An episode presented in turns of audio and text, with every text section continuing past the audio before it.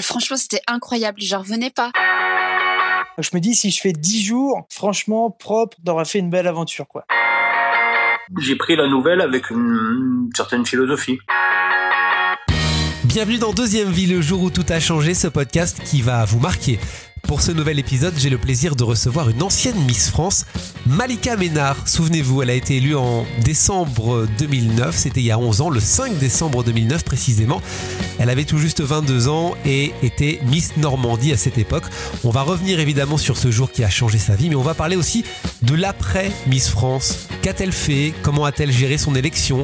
Qu'est-elle devenue? Comment a-t-elle suivi ses euh, études de journaliste Elle va nous en dire plus et elle va nous parler aussi de son livre Fuck les complexes sorti en octobre 2020. Que raconte ce livre? Quelles influenceuses a-t-elle suivi euh, dans ce livre? Et vous allez comprendre que ce livre est aussi une thérapie pour elle. Je vous en dis pas plus, découvrons cet entretien et la deuxième vie de Malika Ménard. C'est parti.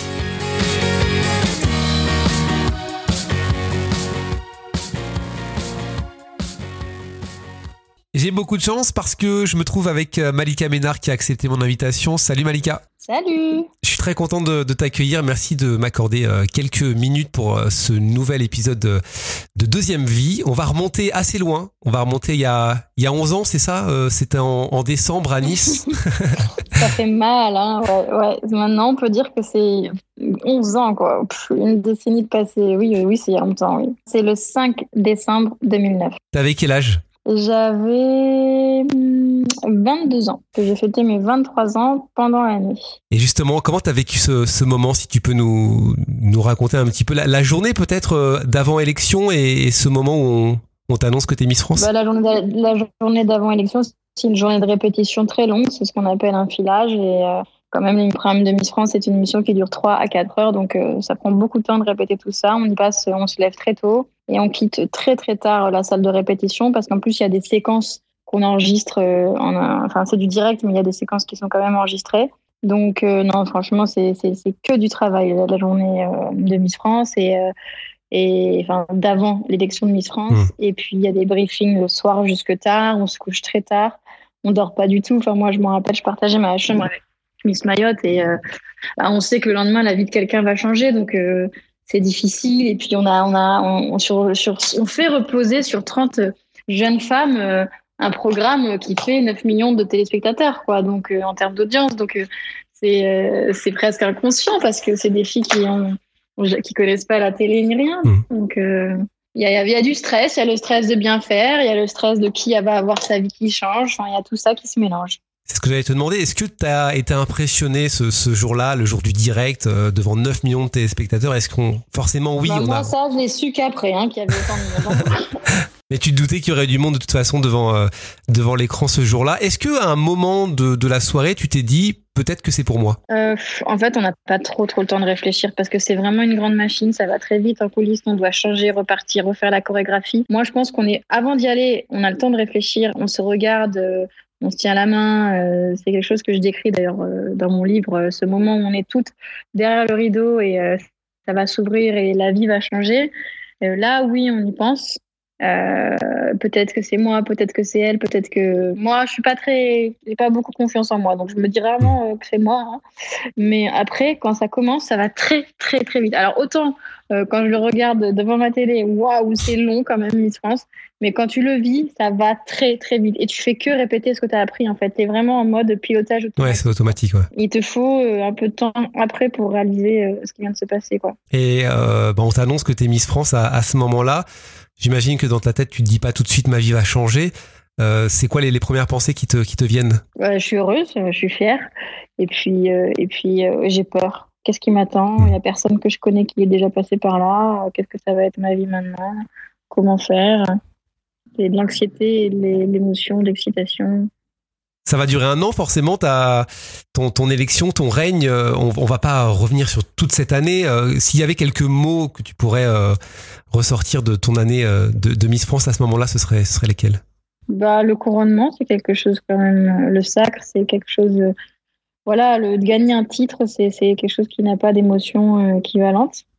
Donc ça, oui, c'est un, un, moment en plus que j'ai j'ai partagé avec les filles de ma promotion, que j'aimais euh, beaucoup euh, et qui euh, et qui comment dirais-je il y a ma meilleure amie quand même dedans qui est toujours ma meilleure amie à l'heure actuelle donc c'est un moment important. Le moment où part un Miss Univers c'est un moment important. Donc t'es quand même fatigué mais une année de Miss France c'est une année de déplacement quotidien donc on va pas se mentir c'est fatigant. Mais mais se, retrouver à l'autre bout de la planète, moi, grâce à ça, c'est la première fois que je suis allée aux États-Unis. Bon, c'était Las Vegas, c'est pas représentatif des États-Unis, mais voilà. Je suis allée là-bas pendant un mois et puis j'ai eu la chance de côtoyer euh, les, euh, nanas issues, une centaine de jeunes femmes euh, de mon âge qui avaient gagné le même titre que moi dans leur pays, originaires des quatre coins du monde. Et ça, ça d'un point de vue culturel, ça n'a pas d'égal, quoi.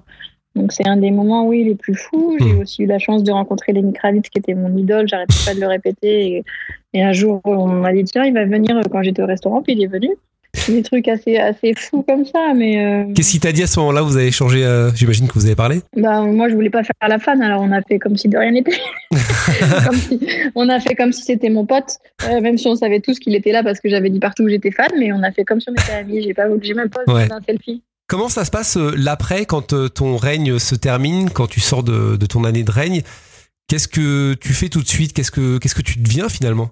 Euh, Je suis tout de suite retournée en école de journaliste.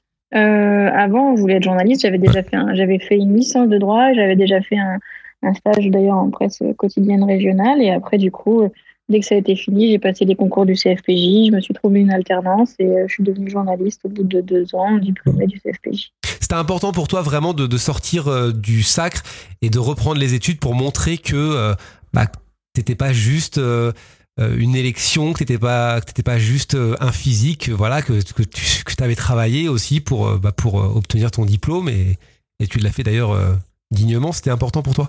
Oui, bah je me serais, j'ai pas confiance en moi, donc si j'étais pas passée par là, je me serais jamais sentie légitime en hmm. fait. Donc euh, c'était très important. Puis ça m'a remis les pieds sur terre dans une vie normale. Enfin, c'était, c'était, je suis la première à être retournée à faire des études juste après Miss France. Et, vrai. Et, et, après, ça a redonné la voix parce que je pense que ça leur a montré que c'était possible. Et puis c'est mieux, c'est plus sain, ça nous remet dans. Puis on est diplômé, puis ça donne une directive. Parce que Miss France, c'est pas un métier, alors que alors que pendant un an, c'est un métier, mais c'est pas un métier qu'on peut exercer toute la vie. Je veux dire, on est l'année où on est Miss France, on est salarié, on est euh, tous les jours on travaille, on a un patron, tout ça. Donc c'est un métier qui peut durer qu'un an. Et c'est vrai qu'après tu te dis mais qu'est-ce que je, qu'est-ce que je peux faire? Et qu'est-ce que tu voulais faire en étant euh, journaliste? T'avais une une envie particulière? Est-ce que le sport te tentait? Est-ce que la politique te tentait? Est-ce que tu avais envie de, de faire quelque chose de précis? Euh, bah, j'aimais beaucoup le sport, j'aimais beaucoup la mode, donc j'en ai fait.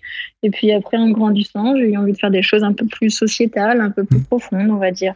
En fait, j'aimais le journaliste parce que j'aimais bien raconter des histoires des gens. C'est un peu ce que tu as fait aussi à, en Normandie. Je crois que tu es retourné euh, sur, euh, sur France Télévisions, sur France 3 euh, pour animer oui, 9h50 le matin. On parlait de tout. On parlait de.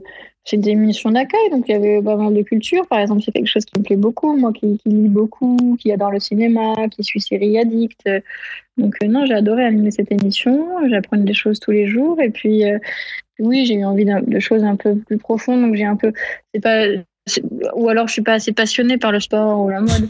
J'ai beaucoup traité de ça et, et après j'ai eu envie de choses un peu un peu différentes. ce que j'aime vraiment, c'est rencontrer des gens, donc euh, c'est les histoires et d'ailleurs c'est ce qui se passe pendant toute l'année de France. On est tout le temps en train de rencontrer des gens, donc euh, j'ai eu envie plus de me tourner ça et c'est là où ça m'a conduit à l'écriture de, ce livre. Ton livre, on va en parler parce que c'est aussi, ça fait aussi parler, partie pardon, de, ta deuxième vie, euh, Fuck les complexes.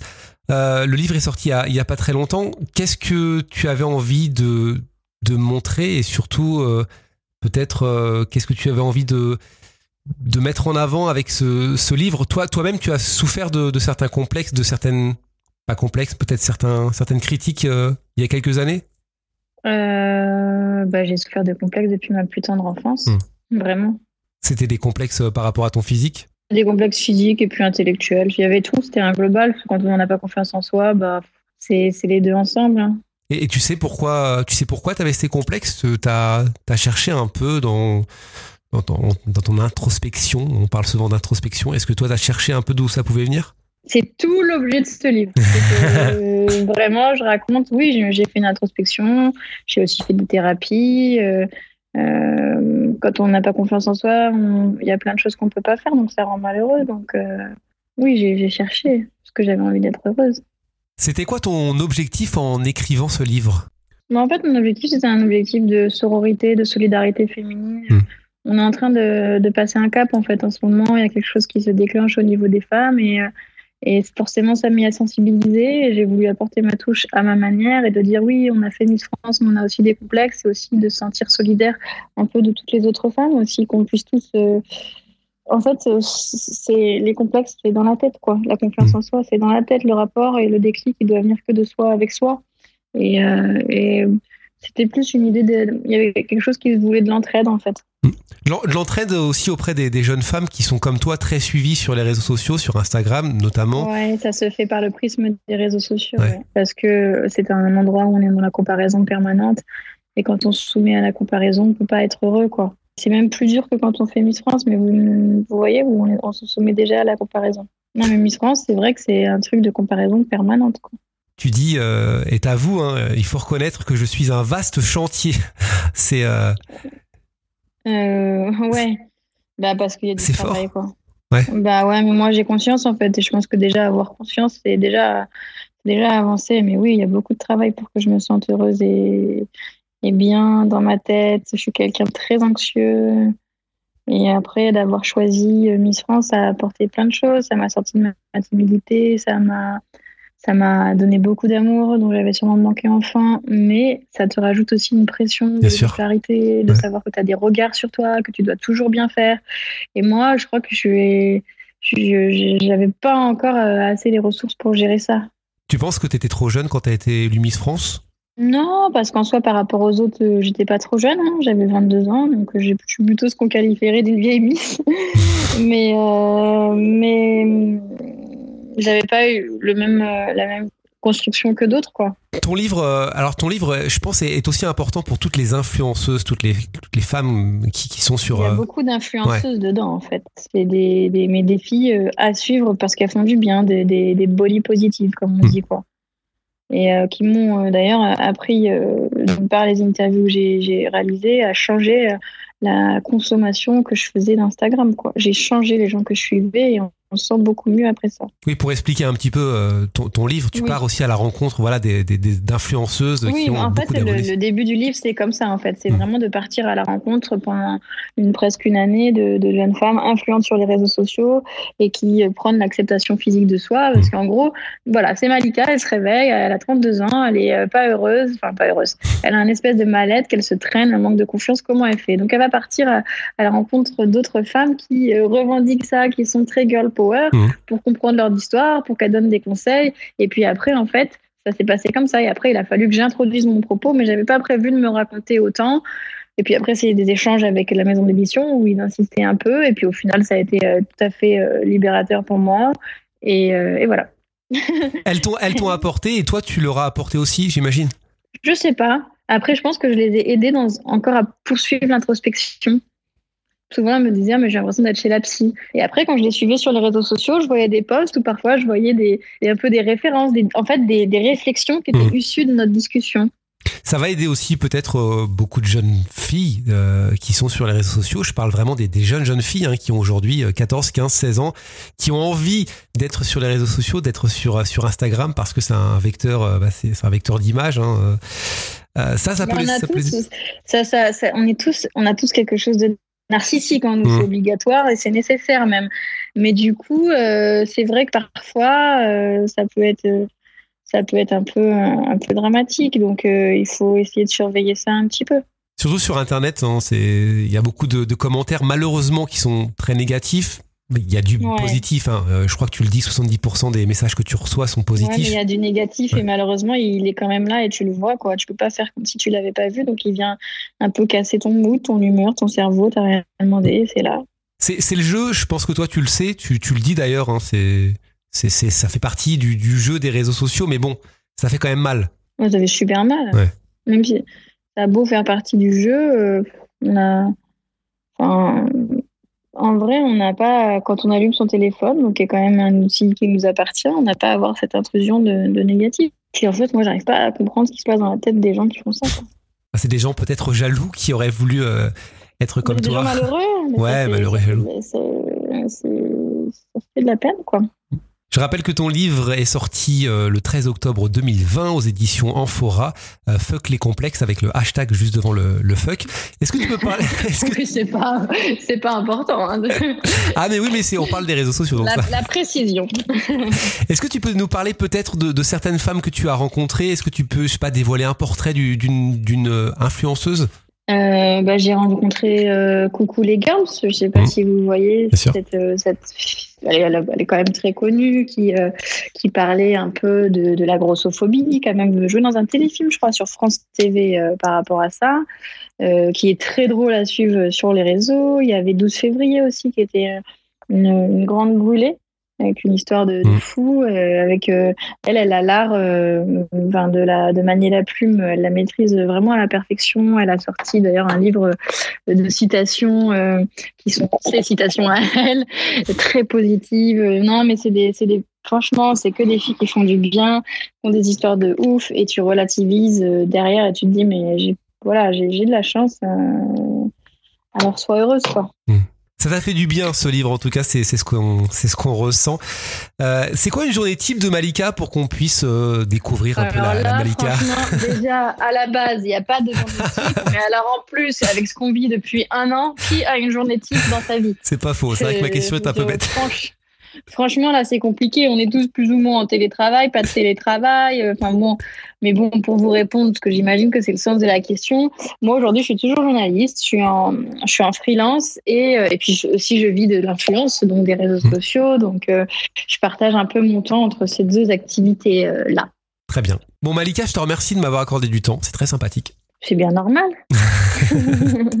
Et puis j'imagine que la Normandie te manque un petit peu. Bah, J'y suis allée juste avant qu'on soit reconfiné à nouveau bah, pour dédicacer euh, euh, mon livre, parce que ça me tenait à cœur que le, le première ville de dédicace soit Caen, la ville dont je suis originaire. Oui. Euh, ce qui m'a permis de voir ma mère et mes amis d'enfance. Et puis, euh, et puis, on a été confinés juste après. Voilà. Euh, Mais du coup, on est déconfinés. Je vais pouvoir peut-être y retourner un jour. Bon bah écoute, euh, merci à toi et puis euh, on va inviter évi- évidemment tous ceux qui nous écoutent à, à découvrir ton livre. Ça peut être aussi euh, un cadeau à mettre au pied du sapin, évidemment. Ah, évidemment, oui. Voilà, un, bo- Absolument un, un cadeau à mettre au pied du sapin. un bon outil aussi peut-être euh, pour les, les, les jeunes euh, les jeunes femmes et les jeunes hommes qui, Bah moi, le se- premier retour que j'ai, c'est que oui, il y a aussi des hommes qui se reconnaissent dedans. Après, je pense qu'au démarrage, c'était plus des curieux par rapport à moi. Ouais. Mais après, il y a des garçons aussi qui se reconnaissent dans l'histoire. Mais c'est vrai qu'il y a beaucoup de beaucoup de femmes qui m'écrivent et euh, soit qui ont vécu des choses similaires à moi, soit dont le livre leur a fait du bien. Et euh, voilà, bah, c'est une fierté quoi. De, de, de dire j'ai pu faire du bien. ne serait-ce qu'à une personne, on est déjà heureux. Alors si en plus il y a plusieurs, euh, c'est important. Mais surtout, ça, ça l'élan, ça permet de se sentir moins seul. Et aussi, c'est ce que permettent les réseaux sociaux parce que on- euh, les réseaux sociaux permettent de se rendre compte que parfois on se sent différent quand on est dans un collège, dans un lycée, dans un cercle fermé, dans, un- dans une zone géographique rest- restreinte. Et les réseaux sociaux permettent de voir ce qui se passe ailleurs, en fait. Mmh, c'est Pour vrai. arriver à. à- ça, moi au collège, il n'y a personne comme moi, mais sur les réseaux sociaux, bah, j'ai vu une fille qui, comme moi, qui cultive cette différence, qui s'assume, euh, qui le revendique. Est-ce que tu veux écrire un autre livre? T'as cette idée de d'écrire un autre livre plus tard? Bah, écrire, oui, c'est ma formation, donc c'est ce que je continue de faire comme pigiste. Après, un autre livre, bah, on va déjà se concentrer sur celui-ci. Lui laisser, euh, comme il peut, le pauvre, une, une, Ouais, une, ouais. une existence C'est vrai que t'as pas de euh, chance pour à la situation. Bah, il est sorti, euh, c'est-à-dire que les librairies ont été fermées une semaine après. Donc, euh, toute la promotion qu'on avait fait pour Mm. essayer de le faire connaître, malheureusement, n'a pas servi à grand-chose. Donc, euh, voilà, j'avoue qu'on a joué de malchance. Mais, euh, mais évidemment, j'adore écrire, donc sous quelque forme que, ce- que ça puisse prendre. Et on peut te suivre évidemment sur Instagram. N'hésitez pas à aller. euh, Ah Oui, Malika Ménard 14 pour euh, en dédicace Évidemment. au 1-4 dont je suis originaire. Et pas 13 parce que t'es sur Marseille en ce moment. Si on peut dévoiler un peu ta vie. bah, ça, c'est- j'ai pris le 13 parce que ça se suit le 13-14. Voilà. Je te remercie beaucoup en tout cas, Malika. Mais de rien. Et merci à vous d'avoir suivi ce nouvel épisode de Deuxième Vie. C'est un plaisir euh, chaque semaine de vous faire découvrir des parcours de vie totalement différents, atypiques. Et donc, euh, cette deuxième vie de Malika Ménard, vous pouvez euh, vous procurer d'ailleurs son livre hein, aux éditions Amphora, Fuck les complexes, toujours disponible. On se retrouve bientôt. N'hésitez pas à vous abonner, vous liker, vous partager. C'est toujours un grand plaisir de découvrir que les épisodes sont chaque semaine très écoutés. Merci, à très vite. Bonne fête de fin d'année. Salut.